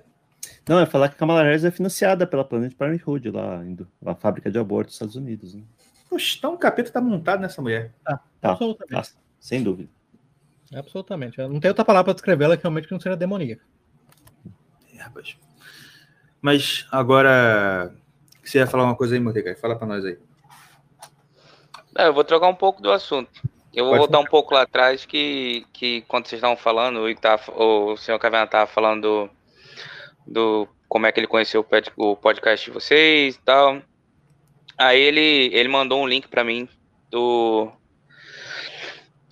de um episódio que vocês estavam comentando sobre o Portões de Fogo, aquele livro. Ah, do... muito bom. Uhum. Aí eu é porque eu, eu comecei a ler esse livro, aí eu fiquei muito doido porque o livro é muito bom. Aí eu comentava toda hora, e eu, eu comento ele toda hora também aqui no podcast. Sempre que eu tenho oportunidade para falar do livro, eu falo dele. É verdade. É... Aí eu vi o tema lá, escrito da Liga dos Leigos, não sei o que. Eu digo, ah, vê aí que é muito bom, não sei o que. A mesma coisa que ele falou. Eu tava esperando uma análise igual a minha. aí, Aí eu comecei a ouvir, ouvir, meu Deus do céu, não entendi, foi nada desse livro, vou ter que ler de novo, fiquei bolado. Mas, cara, a análise de vocês foi muito boa. E, e, o livro é perfeito, cara. Não, o livro é espetacular. É um, livro o livro é espetacular. Marcante, um livro marcante. Chega a ser comovente. É, é o tipo de é. livro que você tem que ler várias vezes na vida, não pode ler uma só uma vez. É. Vai extrair coisas diferentes em momentos eu, diferentes da sua vida. Eu espero que nunca seja estragado com um filme ou um seriado, né? Esse livro. Ah, mas aí já, mas já não, não foi o livro que inspirou a HQ, que inspirou o filme 300? Acho que a HQ não tem nada a ver com o livro, né? Foi inspirada pelo, eu, pelo evento histórico. Uhum. É, é, não, que eu saiba também foi inspirado pelo evento histórico, só da, foi da HQ para o filme. Uhum. Isso, foi da HQ para o filme, é. Não, mas eu pensei que a HQ tinha sido inspirada no Gates of Fire. Não, a HQ, a HQ é anterior, se não me engano, ao Gates of Fire. É mesmo? É, é, é verdade? Eu não tenho certeza, tá? O que eu me lembro, você lembra, Zé? Eu acho que eu acho que é anterior. Eu, não, eu preciso consultar, que realmente uhum. não lembro. É, eu não vou mas... dizer com certeza, tá? Mas até Eu onde eu sei, é. eu não vi nenhuma relação, não. Acho É. que o Frank Miller, que é quem produziu Uhum. a, Uhum. quadrinhos 300, HQ. nunca mencionou o, o Steven Pressfield, não. E Ah, meio que tive impressão. Ah, interessante. Nem vice-versa. Ah, sim. mas ah, realmente o, o- o- eu não li ainda, mas pelo que o Mordecai já me contou, parece ser muito, muito bom mesmo. É, Eu recomendo. Maravilha. Eu gostei muito desse episódio porque eu achei um cara, eh, um músico que reproduz música, a, trilha- a música da abertura é uma tentativa de reproduzir a música espartana. Olha que legal. eu achei um músico lá que tinha isso, ele cedeu os direitos lá para poder usar no, no podcast. Ah, Ah, legal, é não mesmo? sabia não. Uhum. Qual o nome dele? Deixa eu procurar aqui. Tá no crédito do podcast. Ah, vou lá. Ele quer que você volte a página, a página de nota. Faz mais um download lá para contar aqui na minha estatística. vou, vou fazer. Maravilha. E, mas assim, vocês se conheceram para fazer esse podcast? Vocês já, já se conheciam antes? Se encontraram por internet? Como é que foi? Não, a gente, nós nos conhecemos antes, a gente chegou a trabalhar junto uma época, e na verdade o que acontecia com muitas vezes o Zeno ou o Salazar, especialmente, me ligavam de vez em quando, a gente ficava- a gente ficava comentando né, sobre a- algum, algum assunto em, em particular, daí que veio a ideia do Zeno, falou, Pô, vamos, vamos transformar isso num podcast. Claro que tem que ser mais estruturado, eu tenho que falar menos palavrões, infelizmente, né? E- Aqui você pode falar, tá? Porque é horário Você não imagina a desgraça que é para editar. Ah, o outro- Eu tô sendo tolhido, entendeu? Eu tenho, eu tenho meu STF particular aqui me tolhendo, entendeu? Minha- Minha liberdade de expressão. Tá vendo? Só para completar aqui, ó, Tyler Cunningham, o, o músico, tá? Uhum. O link pro álbum dele tá nos créditos do podcast. Show de bola. Mas, aí, mas porque, eu pergunto porque, assim, É. aqui o nosso, Irmãos Caverna, e Uhum. no- até que agora todo mundo já sabe, no início todo mundo pergunta, vocês são irmãos mesmo? Assim, somos, gente. É por isso que o nome é esse. legal, legal. Inclusive, um dos irmãos, que é o mais furão de todos, hoje não veio, não, não Ah. pôde participar, não sei porquê. Uhum. Mas enfim. A... E a gente também se encontrou para fazer isso. A gente senta Uhum. e conversa como se a gente estivesse conversando quando a gente se encontrava. Porque a gente sempre falou isso, assim, cara, a gente tinha que filmar isso aqui e botar no YouTube. Só como a gente é muito feio, a gente preferiu o podcast. Uhum. Mas então vocês já trabalhavam juntos, vocês trabalhavam juntos, todos os quatro. É, tá- tá- não, é, é, o- três de nós chegamos a trabalhar junto, mas depois assim, é, é, nos conhecemos no trabalho, ficamos amigos, e cada um depois foi, foi, foi para um campo diferente, mas continuamos amigos. E foi assim que, como a gente conversava quase toda semana sobre algum assunto específico, foi assim que a gente resolveu fazer. E aí que veio a ideia, aí o Zeno falou, vamos tentar fazer, vamos tentar tornar isso mais ah, atemporal, né? Vamos tentar não falar dos assuntos da semana. Na verdade, eu que acabei propondo a ideia de vamos, tentar é, alternar um filme, que é né, um negócio assim, mais cultura pop, onde a gente faz uma análise, tenta fazer uma análise mais profunda de algo que é mais cultura pop, e um livro, muitas vezes um livro mais assim, árido, vai, sei lá, eu, particularmente eu gosto de para ter aquele episódio, a última, a última superstição do Eduardo Fizer, lá, sobre a refutação do neoteísmo, tem assunto mais filosófico que eu gosto, e a gente alterna com livros desse tipo, livros mais pesados. Né? É, as coisas mais inteligentes, normalmente é o Pepe que propõe, as culturas pop sou eu. Entendi. Esse ainda não cheguei a ver, não, mas eu interessei. Questão de a refutação do neoteísmo. É, não, esse livro do, do, do Fizer é muito bom, ele é um cara bem, bem, bem, bem interessante. É, É um filósofo maneira neotomista, muito. um filósofo neotomista que era um ateísta militante, ele estava dando um curso de filosofia, acho que de primeiro ano. Aí ninguém mais podia dar um curso de filosofia tomista básica. Ele falou: ah, quer saber, esses caras são todos idiotas, crentes em Deus, não sei o que, eu vou estudar esse São Tomás de Aquino, não, deve ser uma bosta, uma porcaria. E na verdade foi estudando ah, a filosofia tomista que ele acabou se convertendo. Que legal, cara. É, não, Ele, ele- ele conta esse episódio de uma entrevista que eu vi dele no podcast do Andrew Clavin. Isso, do Andrew. Cleveland, exatamente. É, professor de filosofia, ah, vou lá refutar esse negócio aqui da Idade Média, que deve ser uma babaquice. Aí foi, foi aprendendo, opa, esse negócio é muito profundo, não é tão Uhum. fácil assim não. Pô, que legal. Que ele, que ele falou que no caso dele foi uma conversão bem assim intelectual, mas ele falou não teve nem aquele grande momento, assim, entendeu? Eu comecei a beber, aí tava no bar fumando crack, me prostituindo, aí eu, aí eu me converti. Não, foi bem intelectual, foi bem interessante o caso dele. Entendi.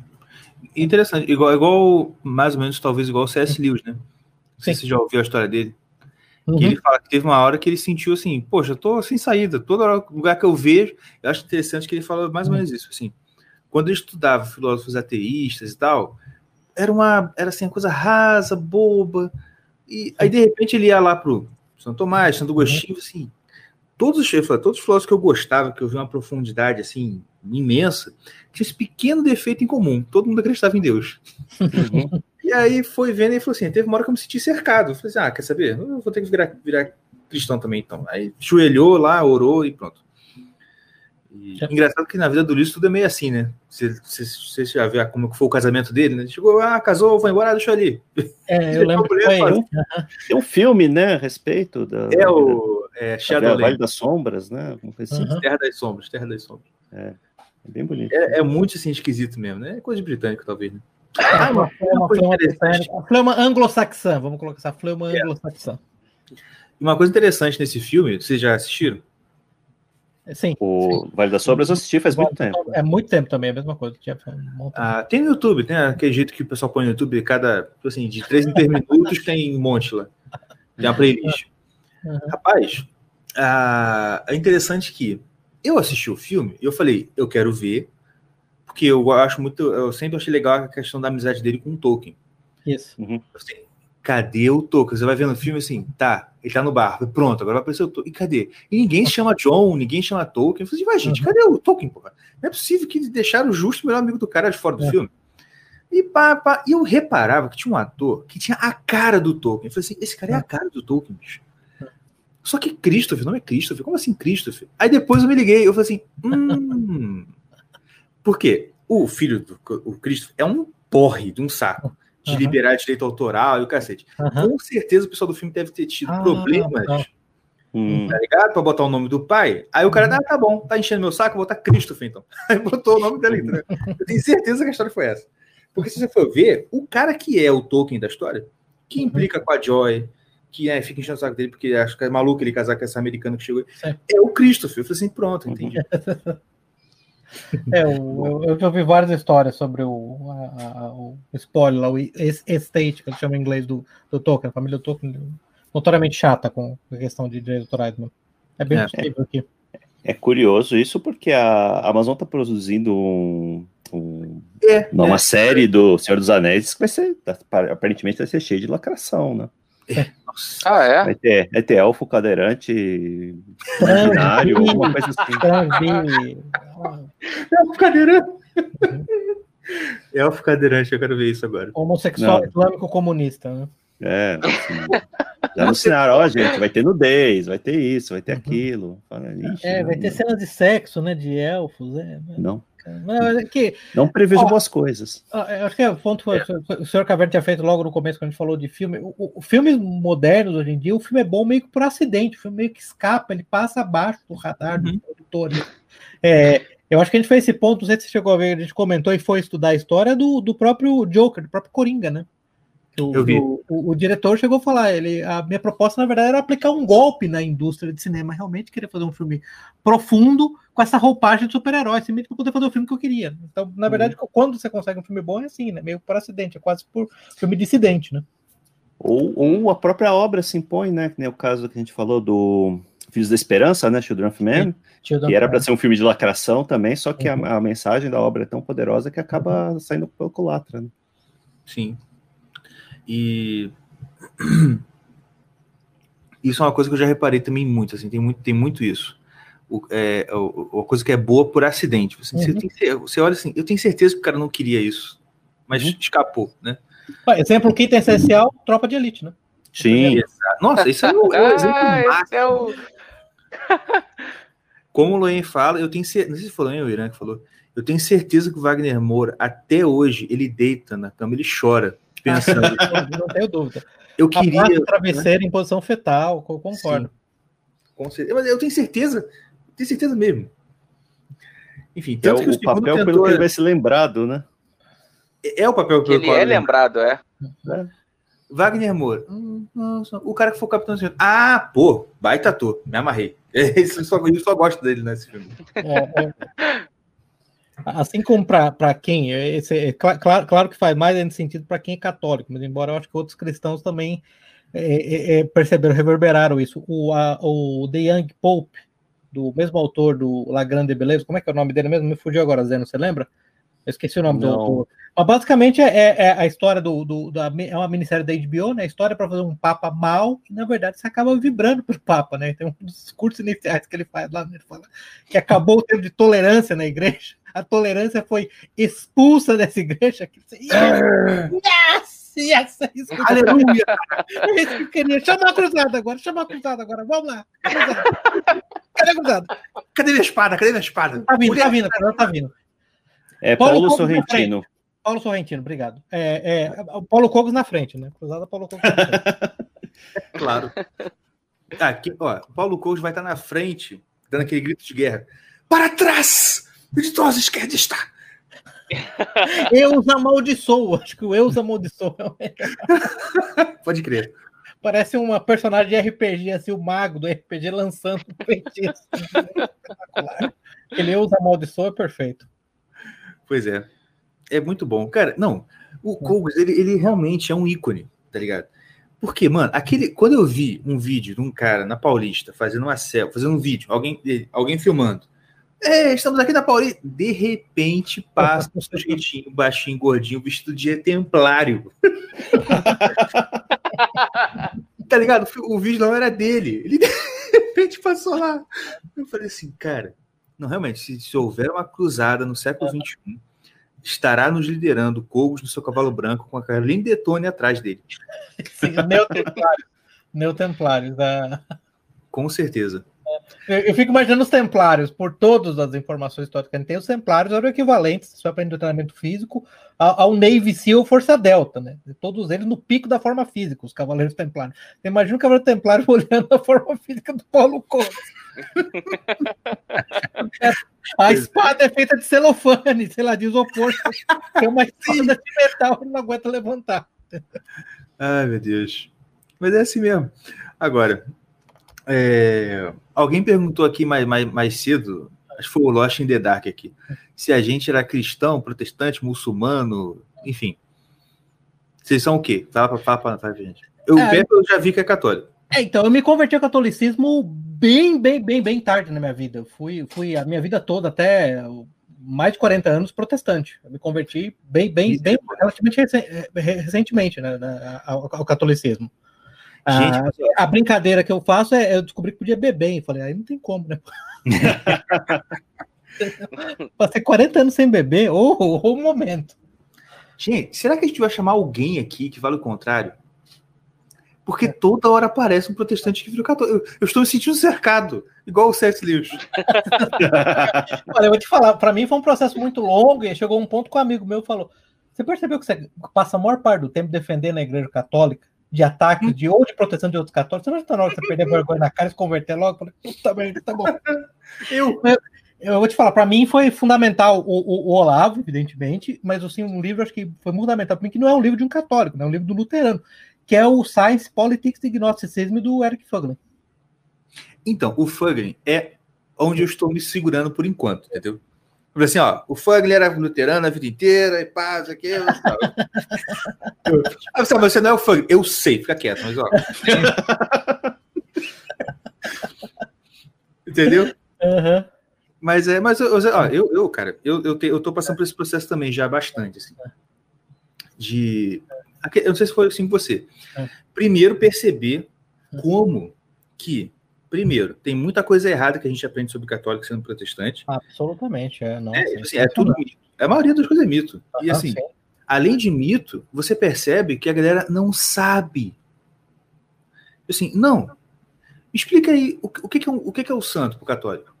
Ah, é uma estátua lá. É, é, é, um, é um ídolo, é um ídolo. Ah, nossa. É um ídolo. Assim, Jesus do céu. Enfim. Uma coisa que está me ajudando muito, não sei se você já chegou a ler isso, é a patrística. Eu tô, peguei aquela coleção patrística e tô lendo, tô no início. Sim. Mas é, muito boa.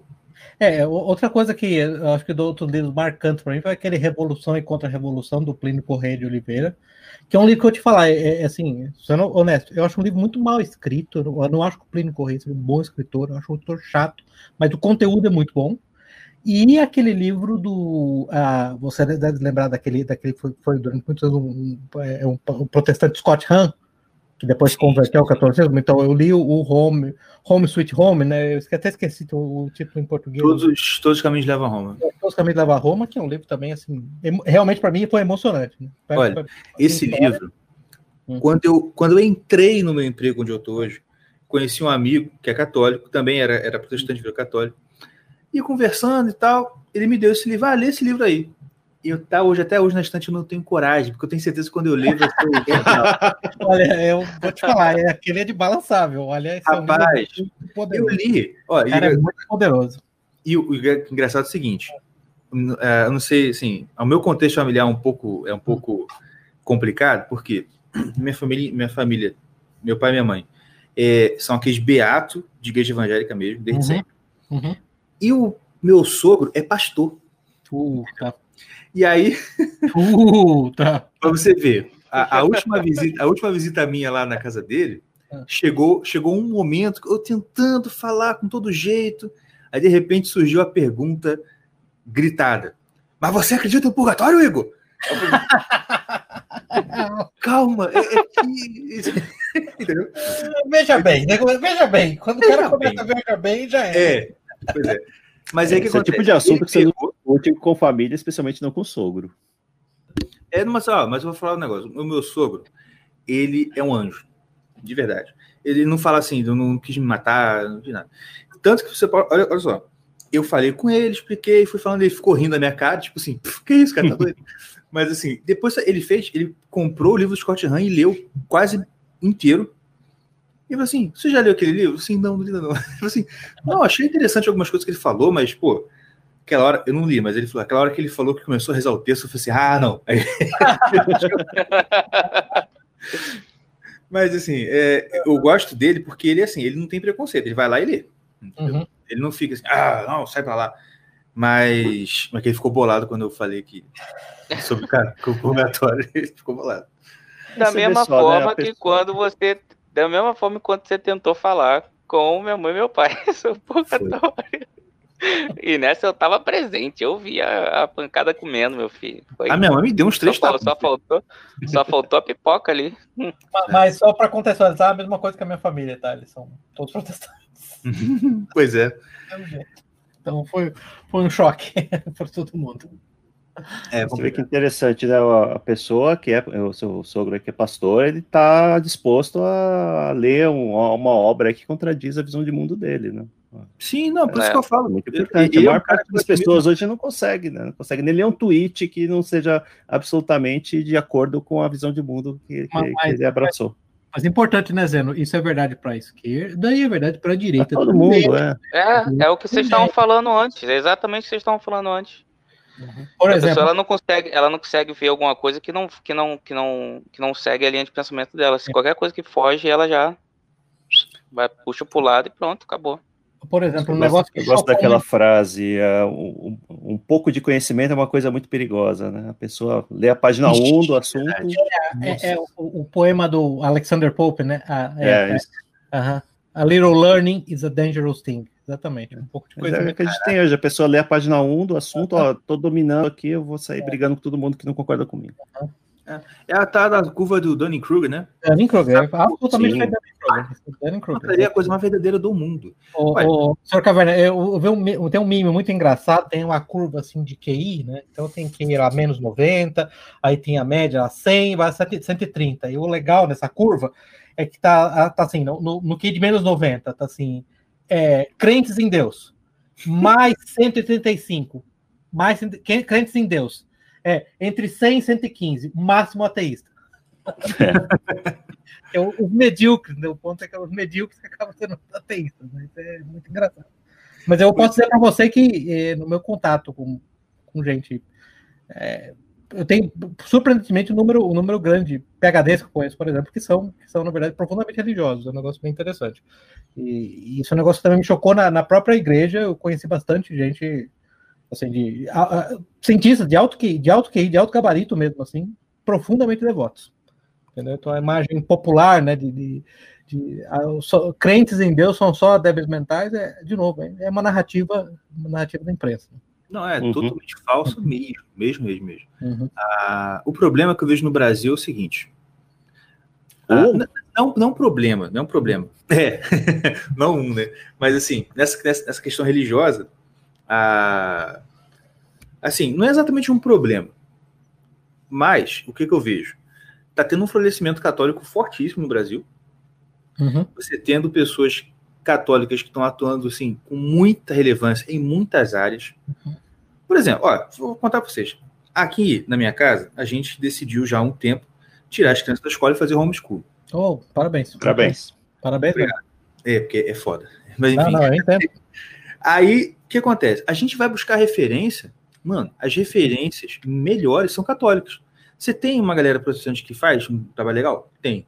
Mas a- o nível de profundidade do católico é outro.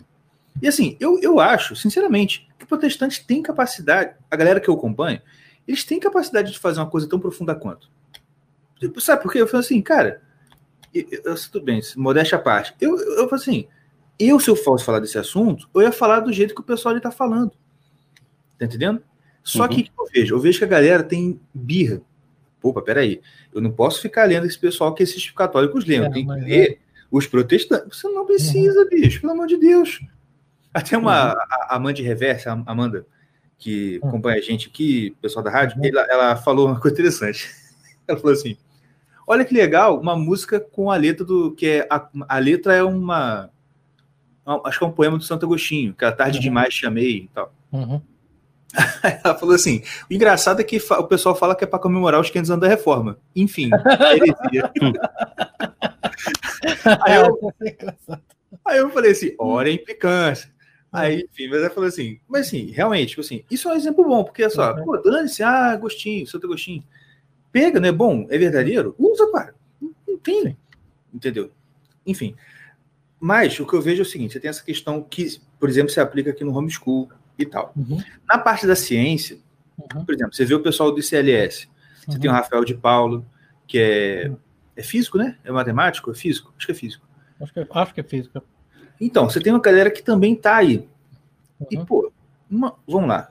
O que eu conheço, que é uma entidade equivalente, é o Cristãos na Ciência. Uhum. A Samba- Pô, pelo amor de Deus.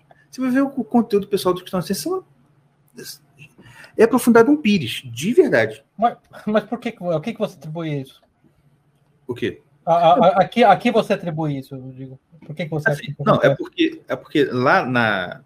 Não, a diferença que eu vejo é porque o, o pessoal do Cristão Ciência é protestante. E uma das coisas que eu percebo é o Uhum. seguinte: eu, eu sei porque eu conheço algumas Uhum. pessoas que estão lá, conheço Uhum. assim, pessoalmente mesmo, Uhum. conversar, tomar café. Uhum. E um dos, presi- um dos chefes dessa entidade, ele é um cara muito inteligente. Uhum. É, enfim, teólogo, pá, cara inteligentíssimo. E o engraçado é isso. Esse cara que é ali desse, desse negócio, ele tem uma igreja lá em BH que, se você for conhecer, chama Igreja Esperança. Mano, é a igreja protestante mais católica que você vê na sua vida. Pô, eu falo, eu falo com minha esposa, É. se eu fosse, se eu fosse aspas, fundar uma igreja, eu ia fazer igualzinho ele. Ah, Porque tem ceia, que a gente chama, é, o Eucaristia, Aham. ceia, todo domingo. aham, Eles, eles comemoram o calendário, aham, não o Eucarístico o ano inteiro, o, aham. o calendário litúrgico o ano inteiro, mas Aham. a ceia do Natal, pá, assim, gente, que bacana. Eu, eu- eu sempre achei que isso aqui podia acontecer. Aí, um dia, conversando, não com ele, mas com uma pessoa que era conhecida dele, falou assim: rapaz, se o fulano. É porque ele não gosta muito do Olavo, mas eu tenho certeza que se ele fosse lá, poxa, eu vou aprender um pouco com o Olavo. Não gosto muito Aham. dele, mas, pô, eu tenho. Aí, na- naquela postura humilde de, pô, não concordo com o cara, mas eu sei que esse cara pode me passar muita coisa boa. Aí, esse meu amigo, que é mais próximo desse cara, falou assim: impossível.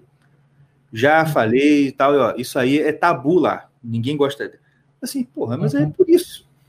Porque essa postura de rejeição a priori de uma coisa, Isso, isso. Ah, Rejeição a priori. isso, isso aí é a coisa que mais emburrece você. É a coisa que mais tem capacidade de emburrecer uma pessoa, é essa rejeição a priori de- Uhum. de, tudo, tá ligado? Não de E é tudo, interessante que o, o próprio Olavo, eu lembro ele falando algo que eu tento aplicar profundamente, assim, eu, eu sempre procuro ler regularmente eh, livros comunistas, assim, livros ateus, livros até nazistas, tudo, eh, eh, do que, que você pode consumir de tudo. E o Olavo sempre diz uma coisa bem interessante, que é aquele negócio, quando eu estou lendo o texto, Eu Aham, tento lutar contra o texto. Enquanto eu tô lendo, eu tô concordando com tudo que tá ali, por mais absurdo que Isso. seja. Quando eu termino, aí agora eu posso fazer minha retificação mental, minha recirculação e começar a discutir. Vou te Esse falar, isso aí é difícil. Eu já tentei e é difícil. Pelo menos pra mim é difícil. É que é um treinamento meio emocional, sabe? Você tem que. É. que eu percebo é que você tem que se expor a isso, como eu sempre fui um, um contrário, né? Eu tive, passei muitos anos na, na, na academia e, na verdade, eu sou uma pessoa que, era, que, é, que é crente e de direita na academia, digamos assim, crente, né? Porque era crente. Então, eu acho que Ninguém chamava treinado- ele para as festas. É, foi, foi meio treinado para sempre estar em também. minoria, sempre tá, sempre ter que ouvir algo e não reagir imediatamente. Mas eu concordo com você que é uma questão de treinamento mesmo emocional, não tem jeito. Não é um negócio que você vai, vai vir naturalmente. É verdade. E olha, essa parte que você falou, me identifico também, total. Mas essa questão de concordar sem, quando você está lendo, isso aí é fundamental. É uma postura que você tem de, ó, eu não vou lutar. Agora você falou, eu não vou lutar, vou deixar vir. Sim. Entendeu? E, Uhum. infelizmente, isso, isso é uma coisa que eu não vejo lá. Eu vejo a atitude contrária lá. Sim. Eu falo assim, Isso cara. não deve ser uma é- exclusividade deles, né? Não, a não gente é. A gente é treinado para ter reação emocional, reagir o mais rápido possível a tudo hoje. É um, Não. um- a gente vive num mundo emocional. Né? Mas é por isso que eu insisto que a própria direita, a própria direita tem esse problema, né? Eu já choquei muita gente na direita, me perguntaram uma vez, quem que é alguém que você segue, que você acha que tem insights interessantes em política americana? Americano, deixar claro, americano. Quem que você recomenda que eu siga? Você sabe quem que você deve seguir que tem insights muito bons em política americana? Glenn Greenwald. Uhum. Ele é um lixo quando comenta política brasileira por conta do problema lá com o rapaz dele lá. Política americana ele é muito arguto, tanto que ele é um crítico do Biden. Uhum. Um crítico, um crítico atroz do Biden, vorado do Biden, o Glenn Greenwald. Pois é. Dá um exemplo, quer dizer, tenta entender o que, que eu posso extrair dali, né? Não preciso é, é, aceitar a pessoa na sua totalidade. Eu acho que o Olavo tweetou hoje algo desse tipo, né? Falando no Brasil você tem duas situações, sobre, falando das críticas dele a Bolsonaro, ou é adoração perfeita, completa e, e- e irretocável, ou é o ódio racional. Não consegue. Sim. No que, que ele tá certo, né? Ok, vamos, vamos ver no que, no, que, no que esse cara tá certo. É, mas isso não é exclusividade aqui, nossa, né? Essa polarização você vê nos Estados Unidos também. Sim, absolutamente. Todo mundo, um monte de gente que odeia o Trump, não, nada que o pessoal fala que se o Trump descobrir a cura do câncer, vão defender o câncer. Pró-câncer. É, o assim, Bolsonaro, se ele. se- sei lá, coisa. o Bolsonaro definir o ar, eles vão perder a respiração até morrer. Sim, sim. E, assim, é uma polarização burra, né? Porque tanto o Bolsonaro quanto o Trump fazem suas asneiras, fazem as coisas certas, né? Temos que aproveitar as coisas boas. É, eu sempre defendi os dois casos, porque eu tenho contatos com bolsonaristas e trampistas, não que eu, você pode até, me definir como bolsonarista, eu dei dinheiro para a campanha do Bolsonaro, tá? Então, em última instância. São, são dois candidatos que são dois, é, por isso cometem muitos, muitos erros e, e, e conseguem corrigir rapidamente os erros. Essa é, é o grande mérito deles. Não, não é, não é infalibilidade, não. É a capacidade de corrigir, de falhar rápido e corrigir rápido. Sim. É, exatamente. E é isso, e- e é isso que importa. Entendeu? Por quê? Pô, infalibilidade a gente não espera de ninguém. Protestante, ninguém, mesmo católico do Papa. Só do Papa. É, em, em situações bem assim, específicas. é, mesmo né? assim, situação. É, isso é uma coisa que eu aprendi também. Só em situações bem específicas. Exatamente. O Papa falar que a pizza de calabresa é melhor que pizza de quatro queijos, não. Isso Não, não é papal. Até porque está errado mesmo, né? Então não tem jeito. Uhum. É uma mentira, né? Óbvio. Sabe. Mas, gente, é isso aí. O papo tá ótimo, mas vou ter que encerrar aqui. Muito obrigado pela presença de vocês aqui no nosso podcast, valeu. Vamos marcar outras aqui, porque o papo foi ótimo. Obrigado por ter nos convidado. Estamos à disposição e vamos combinar uma pauta para vocês irem no nosso também. Uh, mara... Ih, Ó, legal. A pauta vai ter que ser assim. É, é tipo assim, agora é Liga dos Leigos mesmo. Liga dos Ignorantes. Não, Liga dos Leigos entrevistando a Liga dos Ignorantes. A gente vê. tipo isso. Mas ó, ah, muito obrigado de verdade. E vamos ver se da próxima a gente consegue marcar com os outros. né? Eu sei que é difícil, né? Tipo, seis pessoas marcarem uma coisa assim É. mesmo na É, a nossa experiência pessoal assim, em gravar é quatro pessoas é um número bom, cinco no máximo, mais que isso fica, fica bagunçado. Não, entendi. Assim, a experiência que a gente tem. É, nossa. Beleza. Mas, gente, obrigado novamente. Obrigado a todos vocês que estão ouvindo até agora. Contribua com o nosso apoio, está aí passando aqui embaixo. Ah, segue o nosso canal também lá no, no YouTube, que é o Irmãos Caverna. Você pode procurar aí Irmãos Caverna que você vai achar. Se você está ouvindo esse podcast pelo Apple Podcast, dá umas cinco estrelinhas lá pra gente, pra gente subir um pouquinho no ranking, ter uma relevância maior. E é isso. Compartilhe com os seus amigos, com os seus inimigos, com as pessoas que vocês não ligam. E é isso. Um abraço e até a semana que vem. Tchau, tchau. Obrigado, pessoal. Boa noite.